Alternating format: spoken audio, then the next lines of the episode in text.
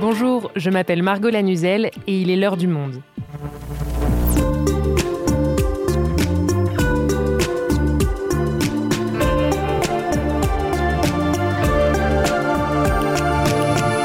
Aujourd'hui, le froid et la pluie sont de retour, vous avez à nouveau envie de passer des soirées sur votre canapé avec un plaid, et ça tombe bien car vous écoutez notre podcast de recommandations mensuelles, l'heure des séries. Je reçois dans cet épisode les deux spécialistes du monde, Audrey Fournier et Thomas Sautinel, qui vont nous présenter comme d'habitude leurs trois coups de cœur du moment. Et cette fois-ci, ce sont trois séries 100% françaises. Et oui, la grève des scénaristes aux États-Unis a ralenti tous les tournages outre-Atlantique, ce qui fait la part belle aux séries Made in France.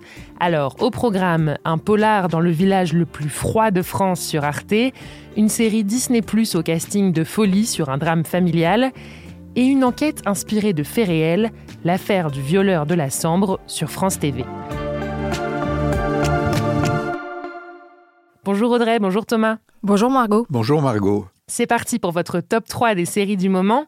On commence avec Polar Park, une série proposée par Arte. C'est donc, comme son nom l'indique, un polar, mais qui t'a fait beaucoup rire Audrey. Oui, effectivement, c'est une série qui est adaptée en fait d'un film qui s'appelle Poupoupidou, qui est sorti en 2011 et qui est signé Gérald Eustache Mathieu. Alors on retrouve le même réalisateur aux manettes de la série. Et c'est une série qui reprend le lieu du film, c'est-à-dire Mout, un grand village du Jura qui a la spécificité d'être l'endroit le plus froid de France, et qui reprend les deux personnages principaux qui sont incarnés par Jean-Paul Rouve et Guillaume Gouix. Alors on reprend vraiment le point de départ du film qui est euh, cet écrivain de polar à succès. Euh, qui est incarné par Jean-Paul Rouve. Il s'appelle David Rousseau. Il écrit des polars un petit peu à la chaîne, qui se vendent très bien, mais qui sont pas forcément très inspirés. D'ailleurs, il n'a pas d'inspiration. Et s'il vient à Mout, c'est pour élucider un secret de famille auprès d'un moine. Bonjour, David Rousseau. Euh, je suis venu voir euh, frère Giacomo. J'ai bien peur que vous arriviez trop tard. Va en paix. Sauf que quand il arrive à Mout, le moine est déjà mort, mais les cadavres commencent à se multiplier autour de lui et peu à peu on découvre que la série de meurtres qui est à l'œuvre a un rapport avec lui et avec son univers. Les lecteurs adorent la description de scènes de découverte d'un corps. Plus il y a de détails atroces, mieux c'est. Parce qu'elle leur inspirera autant de dégoût que de fascination. Et au-delà du côté un peu loufoque de l'intrigue que vous décrivez, vous avez été surpris tous les deux par la grande qualité de cette série. Moi, je trouvais déjà que Poupoupidou avait beaucoup de charme, euh, de par ses décors, l'endroit dans lequel c'est filmé et euh, l'atmosphère un petit peu teintée de folie douce que euh, Gérald Eustache Mathieu avait euh, installé. C'est une série aussi qui a beaucoup de charme de par euh, ses personnages. C'est-à-dire que là, par le format sériel, qui donne beaucoup, beaucoup plus d'ampleur à cette histoire, qui est une histoire policière avec les codes du policier. Hein. C'est-à-dire qu'il y a un début, il y a une fin, il y a une enquête hein, qui est menée donc par le personnage de Jean-Paul Rouve et par Guillaume Gouix, qui joue un gendarme un tout petit peu rigide, mais qui a quand même aussi une part de fantaisie en lui. cette ampleur permet notamment à beaucoup de personnages secondaires de se développer et là, moi, je trouve que Gérald Eustache Mathieu a fait un super travail de casting et d'écriture des personnages. C'est une série qui nous emmène très loin, qui fait plein de références, notamment au polar américain, que je trouve très fantaisiste, très, très barré, mais plutôt dans le bon sens, et euh, qui est très accrocheuse. Thomas? Polar Park, donc c'est à la fois le polar, mais c'est aussi polaire, hein, le froid polaire qui règne à Mout, et a priori c'est ce qu'il y a de plus sombre. Or c'est une série finalement assez joyeuse, malgré le taux de mortalité assez élevé parmi les, personnages, parce que l'idée centrale euh, de la série, c'est que la fiction nourrit la vie quotidienne. Et même le meurtrier en série que poursuivent euh, nos deux héros est un ou une artiste à sa manière, puisqu'il met en scène ses crimes de manière très spectaculaire, très belle même parfois, et ça devient quelque chose de très fantaisiste, ce qu'on n'attendait pas d'un polar sous la neige. Un polar fantaisiste sous la neige. Polar Park, donc ça s'appelle, six épisodes d'une heure, dont les premiers sont déjà disponibles sur la plateforme arte.tv et c'est aussi en cours de diffusion sur Arte. Je vous propose qu'on passe à la série suivante qui parle de la manière dont une famille vit avec la maladie, en l'occurrence la leucémie d'une petite fille. Et c'est une histoire vraie qui est arrivée à la scénariste Audrey. alors elle est même plus que scénariste puisque c'est la créatrice de la série. Effectivement, c'est un projet très personnel pour elle. Il s'agit de Camille de Castelnau. Camille de Castelnau, c'était le bras droit d'Éric Rochant sur le Bureau des légendes. C'est une scénariste extrêmement réputée. elle a été co-scénariste de Fanny Herrero sur Drôle, sur Netflix euh, également. C'est un projet personnel puisqu'elle euh, raconte le combat de sa nièce contre une forme de leucémie particulièrement agressive. Elle euh, prend pour ça un parti pris assez particulier qui est de pas vraiment se mettre du point de vue de l'enfant mais plutôt d'examiner euh, les conséquences de cette maladie sur la vie quotidienne de la famille, vraiment dans toutes ses dimensions, c'est-à-dire la vie personnelle, la vie amoureuse, les relations intrafamiliales. C'est un parti pris qui a l'intérêt de euh, mettre le pathos à distance. Par exemple, on, entre dans la série alors que l'annonce du diagnostic euh, est déjà faite. Donc on va prendre l'histoire en route, on va attraper ces personnages en route et suivre avec eux une partie de ce combat de cette gamine contre une maladie qui est extrêmement grave.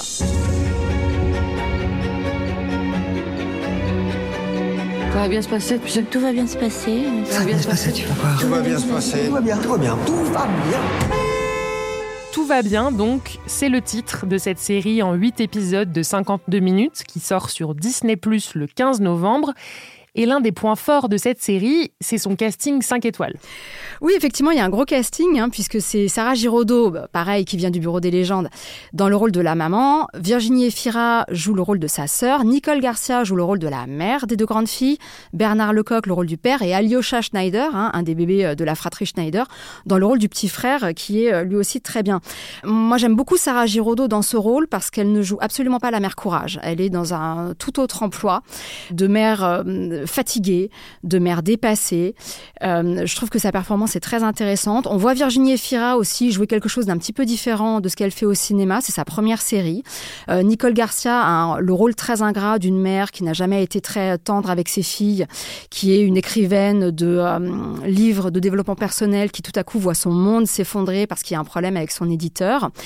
Donc bien que euh, tout ce petit monde évolue quand même énormément au sein de l'hôpital, la série va aller chercher vraiment dans les recoins de chaque personnage comment la maladie de la petite fille les fait bouger, comment elle les fait évoluer, comment elle les fait reconsidérer certaines choses, alors que ce soit du point de vue de leur travail, du point de vue de leur relation amoureuse, du point de vue de ce que eux ils veulent dans la vie aussi.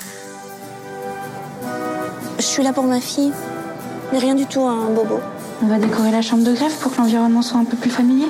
Tu vois l'ennemi Oui. Tu vas le battre, hein?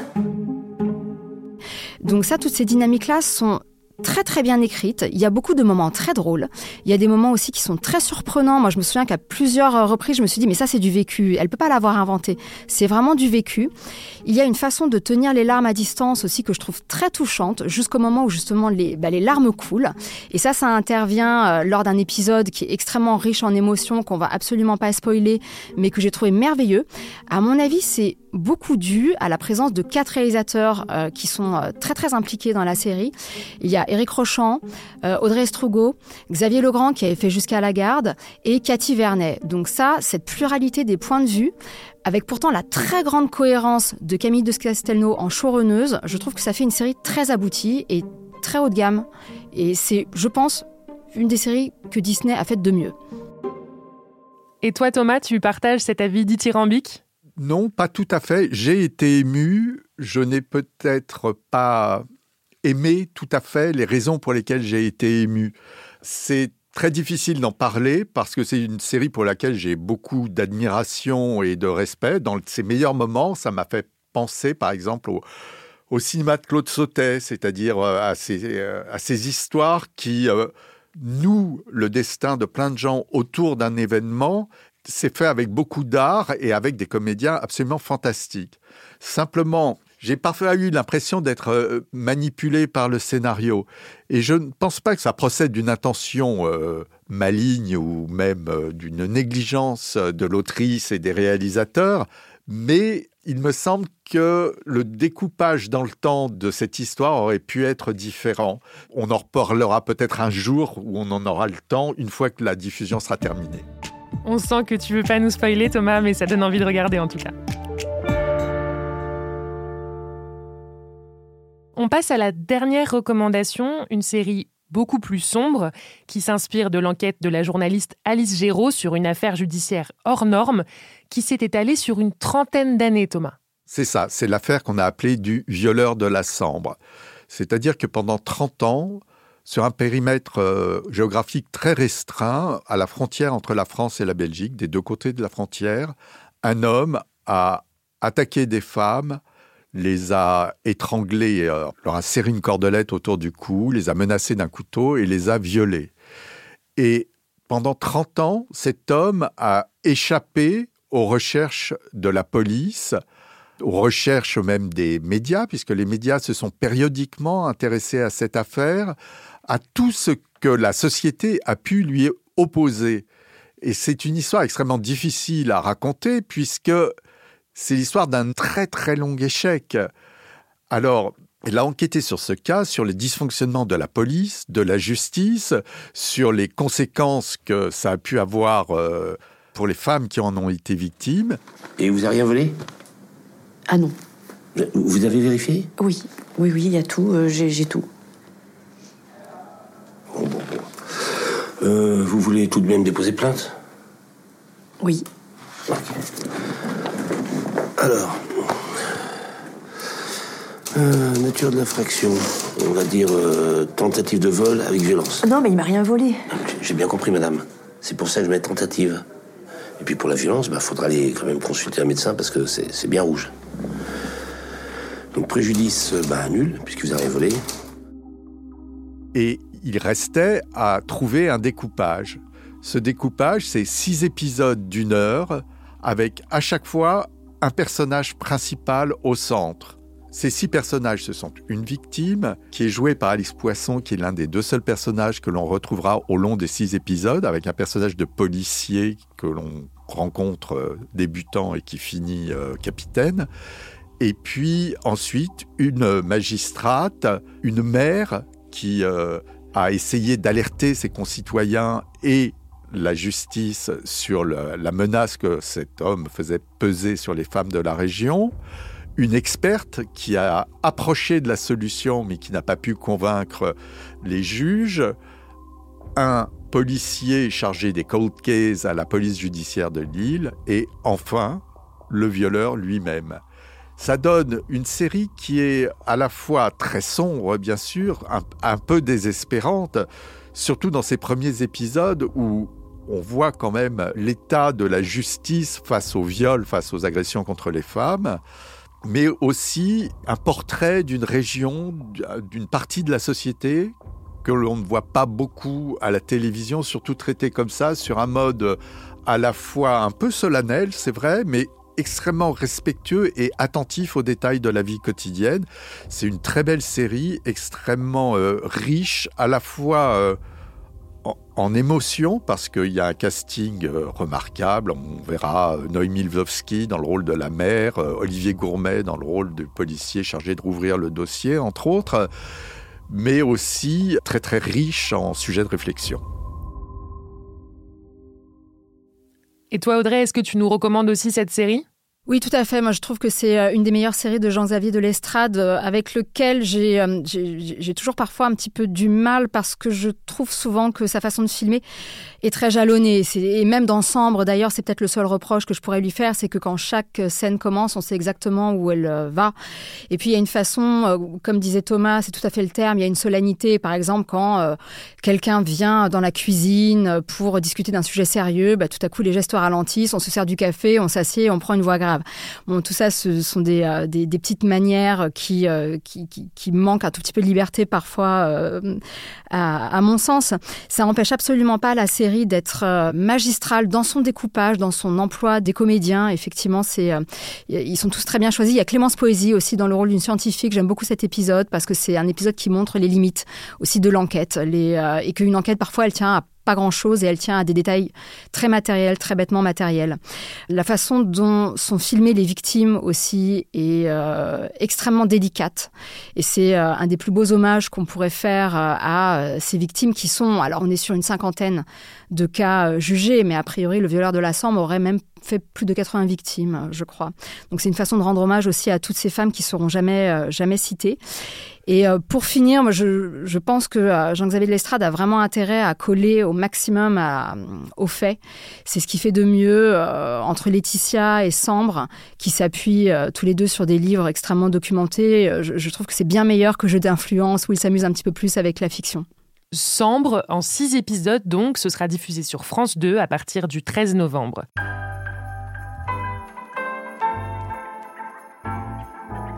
Et avant de se quitter, on termine avec votre traditionnelle carte blanche. Aujourd'hui, Thomas, je crois que tu ne veux pas nous parler d'une série en particulier, mais d'un constat, euh, un peu amer presque, que tu fais en tant que journaliste spécialisé. Non, pas en tant que journaliste spécialisé, en tant que spectateur de série. Alors bien sûr, une des différences euh, entre euh, moi et d'autres spectateurs de série, c'est que je suis payé pour les regarder, mais sinon, on est confronté au même problème qui est celui de passer d'une saison à l'autre. Ça veut dire qu'il faut avoir mémorisé tout ce qui s'est passé pendant la première saison et l'avoir gardé en tête pendant l'intervalle qui peut être assez long et qui va l'être d'autant plus euh, dans les mois à venir à cause des grèves euh, à Hollywood.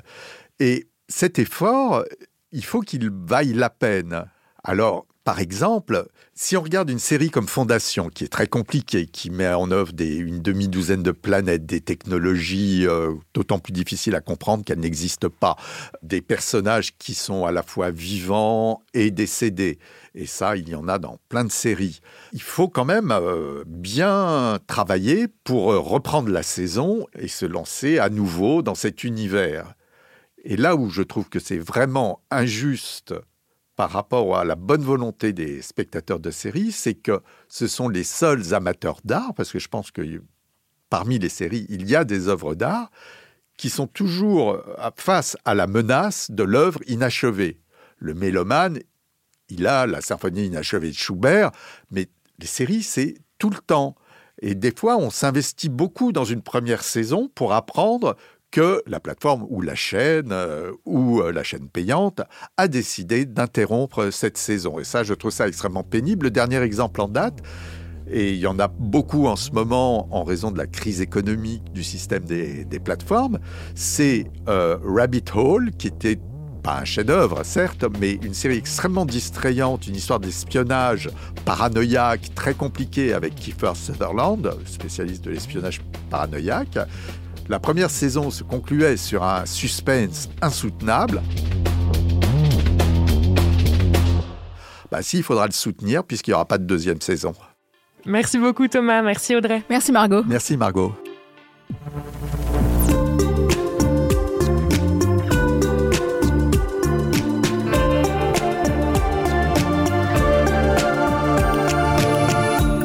Cet épisode a été produit par Garance Munoz et réalisé par Quentin Tenot.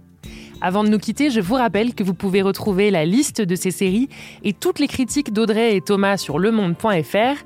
Et pour soutenir leur travail et notre podcast, n'hésitez pas à cliquer sur le lien dans la description ou à vous rendre sur abopodcast.lemonde.fr pour vous abonner au Monde et accéder à l'ensemble de nos contenus. Merci de votre fidélité et à demain.